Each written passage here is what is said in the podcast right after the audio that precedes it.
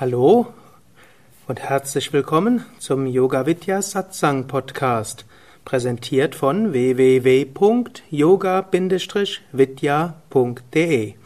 Mein Name ist Sukadev und dies ist ein Mitschnitt aus einem Vortrag, den ich gehalten habe während eines spirituellen Retreats im Yoga Vidya Ashram Bad Meinberg.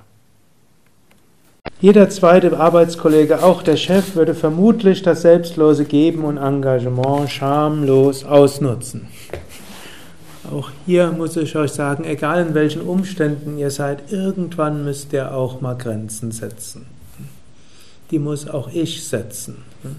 Es tut mir oft weh. Ich habe ja eine Sekretärin und ihre Aufgabe ist unter anderem, nahezu jeden Beratungswunsch an Zuckerdev abzulehnen. Und, das ist gut, dass ich das delegiere, denn übers Herz bringen würde ich das nicht. Gerade heute kam wieder jemand ins Büro reingeschneit. Da war, war richtig schade, dass meine Sekretärin nicht da war. Sie wäre normalerweise an die Tür gerannt und hätte in klaren Worten gesagt, sogar der hat keine Zeit. So war sie jetzt da. Eigentlich wollte ich spazieren gehen. Hm? Sie hat Urlaub gerade. Eigentlich wollte ich jetzt die paar Minuten dort. Gut, hat dann, ich habe es dann auch kurz gemacht und hab, hab's, letztlich habe ich drei, ein paar Sätze gesagt und sie dann an jemand anderes weiter verwiesen. Das mache ich nicht aus Herzlosigkeit. Auch ich muss mich hier irgendwo auch abgrenzen. Es ist niemandem gedient, wenn ich nachher nur noch auf dem Zahnfleisch krieche. Oder nach diesem Seminar hunderte von E-Mail-Fragen kriege von Teilnehmern.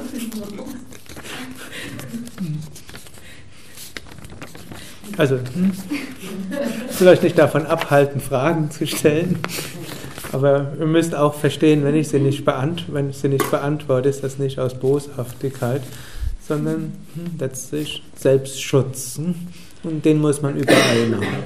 Und den kann man in gewinnzielorientierten Unternehmen, muss man den auch machen.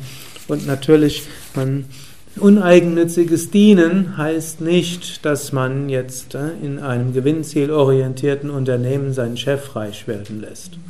Damit ist niemandem gedient. Man wird dort äh, gerechten Lohn einfordern, man wird sich zu, zu gerechtfertigten Arbeitszeiten dorthin begeben.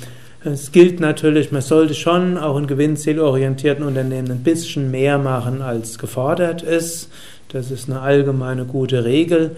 Dann kriegt man nämlich auch den Freiraum, wenn man mal ausnahmsweise früher gehen will oder wenn man mal einen außergewöhnlichen Urlaub haben will oder wenn doch eine Beförderung ansteht oder wenn Entlassungen anstehen. Also ein bisschen mehr als gefordert ist, ist immer gut. Und in der Zeit, wo man da ist, die Arbeit gut machen, ist auch gut. Also nicht nur Dienst nach Vorschrift, wie es so schön heißt, und so wenig wie möglich. Damit ist weder einem selbst gedient noch irgendjemand sonst. Also nicht, dass er das missversteht, was ich sage. Also tun, was man kann, ein bisschen mehr. Chef das auch wissen lassen und eventuell in der nächsten Gehaltsbesprechung das auch mal einfließen lassen. Und dann kann man trotzdem auch dort ein bisschen uneigennützig dienen. Nicht indem man seine Zeit aufbraucht, sondern indem man vielleicht auch mal lächelt, indem man vielleicht mal in einer kleinen Situation hilft, indem man Kunden nicht was aufschwätzt, sondern irgendwo die Interessen des Kunden mit berücksichtigt. Langfristig ist man damit erfolgreicher als das Aufschwätzen in unserer heutigen Gesellschaft sowieso. In Indien die die fliegenden Händler können einen vielleicht kurzfristig ja, irgendwo was aufschwätzen. Ein Tourist, der zum ersten Mal da ist, aber beim zweiten Mal schon nicht mehr. Okay, also das äh, dort. Und dann kann man natürlich auch in der Freizeit schauen. Als Yogalehrer, vielleicht hat man einen Kurs, wo man Herz reinbringen kann. Vielleicht kann man auch im Internet sich irgendwo einbringen als Ratgeber, wenn irgendjemand Fragen hat. Vielleicht ne, kann man im Ashram mal ein bisschen Karma-Yoga machen. Vielleicht hat man natürlich pflegebedürftige Eltern, Kinder oder was auch immer, denen man auch dient und in denen man Brahman sieht. Und erinnert sich dann immer wieder, hinter allem ist Gott.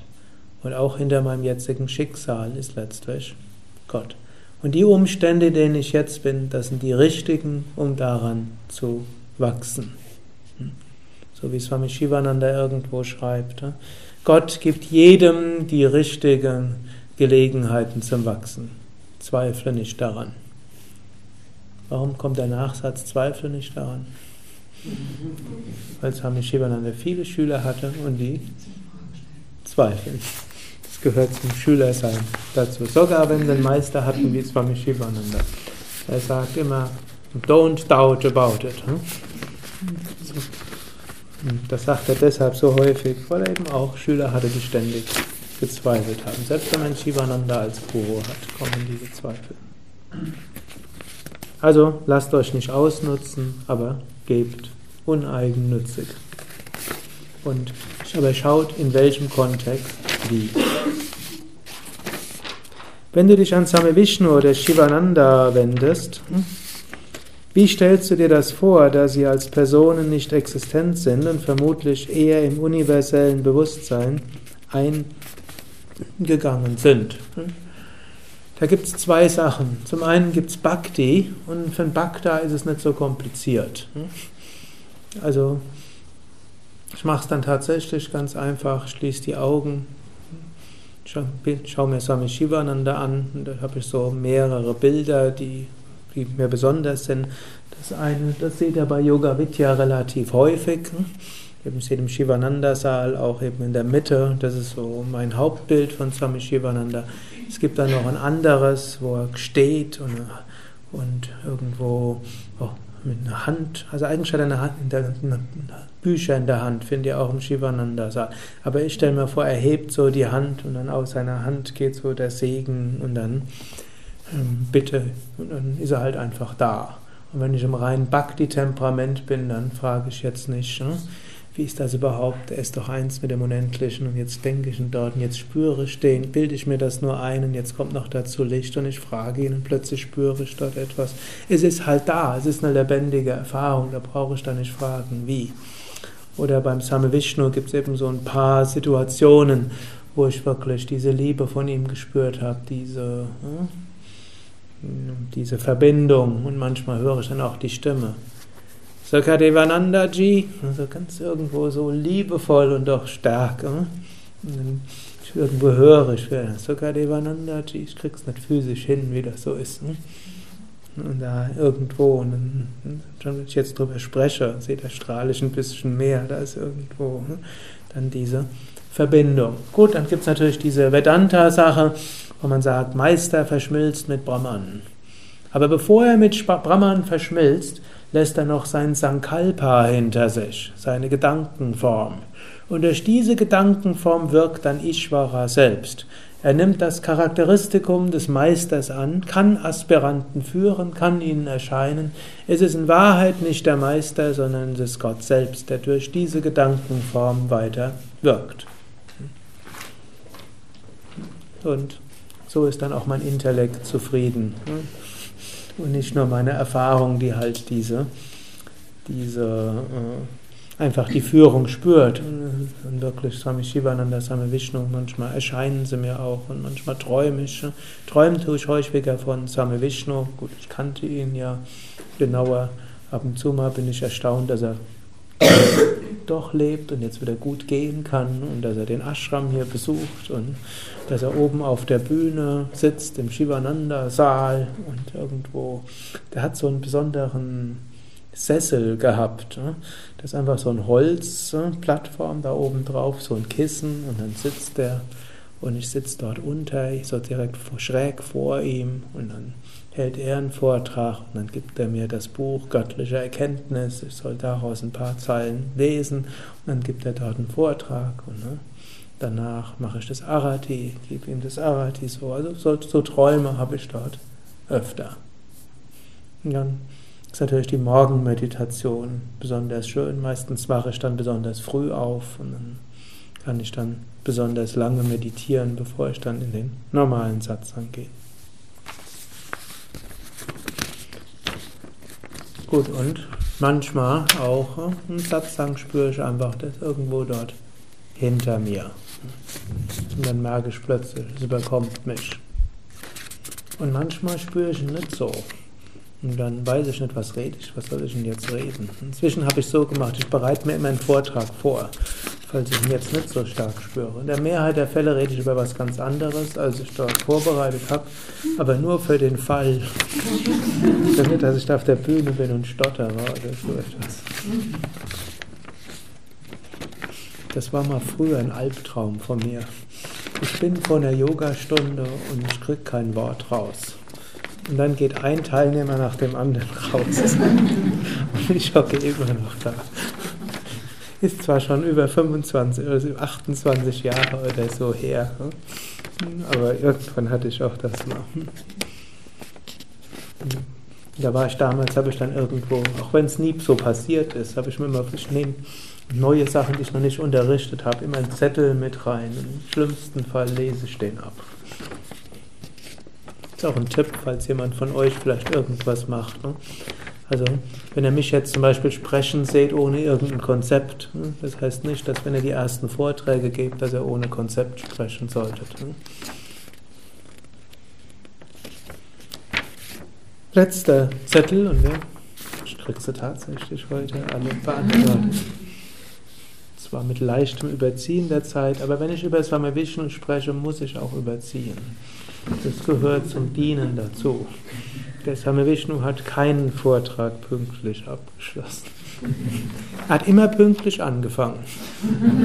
Also nicht so wie der typische Inder, der zu spät kommt. Ne? Swami Chidananda kam fast immer zu spät und er hat endlos überzogen. Der Same Vishnu war immer pünktlich, aber fast immer überzogen. Also beim Abendsatz, dann konnte das bis halb elf, viertel vor elf, elf gehen um halb zwölf ist es mal gewesen. Aber die Meditation am nächsten Morgen immer um 6 Uhr, außer in seinen letzten drei Jahren, dann hat er sie dann auch mal um eine Stunde verschoben. Und die dann früher gegangen sind und nicht bis zum Schluss, die haben das nicht mitgekriegt. Und, und haben dann irgendwie eine Stunde oder eine halbe Stunde verwirrt. Gut, aber die letzten Fragen. Warum eigentlich die Eile bei der Selbstverwirklichung? Irgendwann beginnt das ganze göttliche Spiel doch wieder ganz von vorne und wir haben alle Inkarnationen wieder vor uns. Warum die Eile? Ich glaube, der Zettel liegt schon länger da. So ein bisschen gestern habe ich euch ja probiert, warum die Eile. Jetzt haben wir alle drei Schätze. Manushyatam Mumukshutvam Mahapurusha Samshrayaha. Jetzt haben wir alles, was wir brauchen, um zu praktizieren. Manche vielleicht mehr Zeit, manche weniger, aber grundsätzlich, wir haben alles. Es gibt keine Garantie, dass das noch so ist. Jederzeit können Schwierigkeiten passieren, jederzeit irgendeine Erfahrung, was Asana unmöglich macht, Querschnittslähmung, irgendwas anderes. Jederzeit könnte die Wirtschaft zusammenbrechen, dann hat man andere Sorgen, als zu gucken, ob man das richtige Meditationskissen hat. So viel kann passieren. Wir machen es besser jetzt, wo wir die Möglichkeit haben. Und das hilft uns dann, falls es mal irgendwann nicht so schön ist. Das ist eine Möglichkeit, könnte sagen, ist eine angstbehaftete Motivation. Ein Mensch macht so viel, was, was er aus Angst macht. Es gibt aber auch anderes. Angenommen, man kann was sehr Schönes haben und was weniger Schönes haben. Wonach sollte man besser streben? Nach was? Sehr Schönem. Und die Selbstverwirklichung ist das Allerschönste. Warum wollen wir noch weiter leiden, wenn wir zügiger Wonne haben können? So ähnlich. Ne? Angenommen, man hat was sehr Gutes gegessen, dann anschließend schmeckt einem das weniger Gute nicht so gut. Und wenn man sich so bewusst macht, wie gut die Selbstverwirklichung schmecken kann. Das kann man wiederum erkennen, wenn man das Leben der großen Heiligen und Weisen liest oder ihre Bücher liest, wo sie über die Erfahrung sprechen. Swami Shivanandas Buch, Autobiografie, wo er zum Schluss einige Gedichte schreibt, was seine Erfahrung ist. Oder wie ich den Same Vishnu manchmal erlebt hatte, wie er in Samadhi eingetaucht ist und dann irgendwo welche Power und welche Freude dort ausgegangen ist. Also dort ja, das will ich auch erreichen. Warum soll ich mich mit kleinem begnügen, wenn es was Großartiges gibt? Beim nächsten brauchen wir jetzt keine Angst zu haben. Irgendwann beginnt das göttliche Spiel wieder von vorne. Als wenn man mit dem Höchsten verschmolzen ist, dann gibt es man als Individuum nicht mehr. Man wird also auch nicht als Individuum wieder geboren. Für einen beginnt das ganze Spiel nicht nochmal. Es ist die endgültige Befreiung für immer und ewig und andauernd. Man ist die der endgültigen Unendlichkeit. Jetzt kann man natürlich fragen, warum überhaupt? Ich genieße es hier auf der Welt und komme immer wieder auf die Welt. Ich kann euch ein Versprechen geben. Widerwillen erreicht keiner die Selbstverwirklichung. Mindestens nicht die Vollständigkeit. Man kann Widerwillen mal auf eine spirituelle Erfahrung fallen, aber hm, vermutlich deshalb, man im früheren Leben schon relativ weit war und in diesem Leben gibt es halt eine vorübergehende Phase von anderen karmischen Erfahrungen, bis die vorbei ist, bis man dann hineinfällt. Aber hm, solange man noch Wünsche hat, die stark sind auf dieser Welt, hm, wird man weiter sich inkarnieren. Wenn man diese nicht mehr hat, dann wird man sich nicht mehr inkarnieren. Und wenn man jetzt momentan in Umständen ist, die nicht so schön sind oder die einem wenig ermöglichen, kann man auch den Wunsch nach Befreiung stärker kultivieren. Und wenn man diesen Wunsch stärker kultiviert, werden sich mindestens mittelfristig die äußeren Umstände so arrangieren, dass es möglich ist. Also hier. Intensiver Wunsch ist hilfreich und dann die äußeren Umstände werden folgen. Und wenn es jemand gemütlicher angehen will, hm, jeder geht seinen Weg so, wie es für ihn stimmig ist. Das heißt auch seiner Prakriti gemäß leben.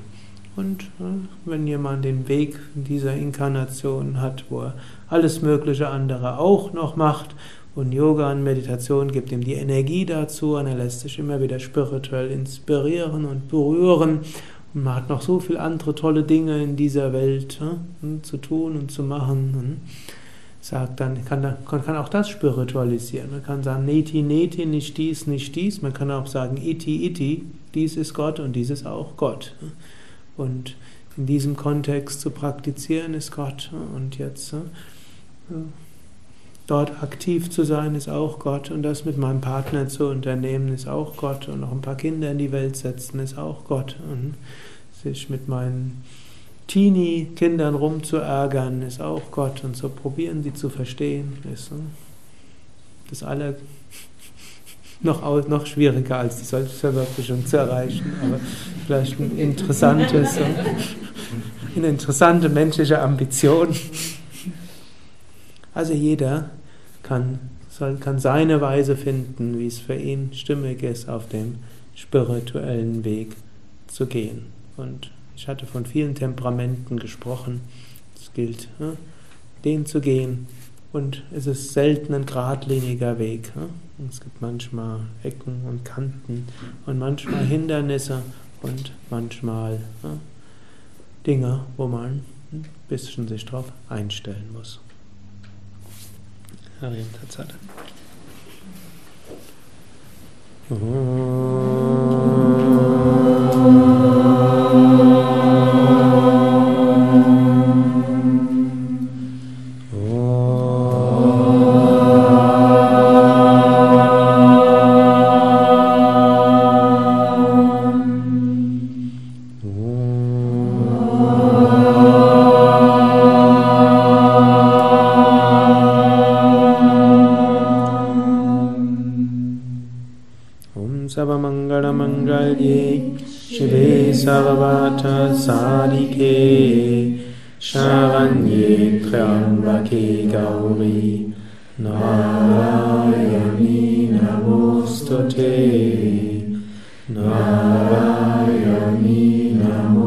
Te.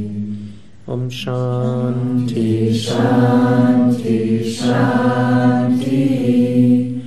Om Frieden, Frieden, Frieden.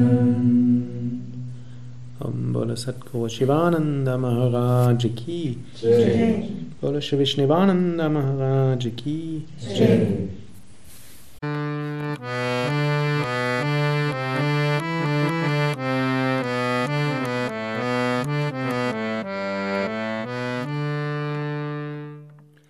Das war die aktuelle Ausgabe des Yoga Vidya Satsang Podcasts. Mehr Informationen über Yoga, über Meditation und den spirituellen Weg unter www.yoga-vidya.de. Ich freue mich auf Feedback, auf Kommentare, auf Bewertungen in iTunes, Podster oder wo auch immer du diesen Podcast beziehst. Alles Gute, bis zum nächsten Mal.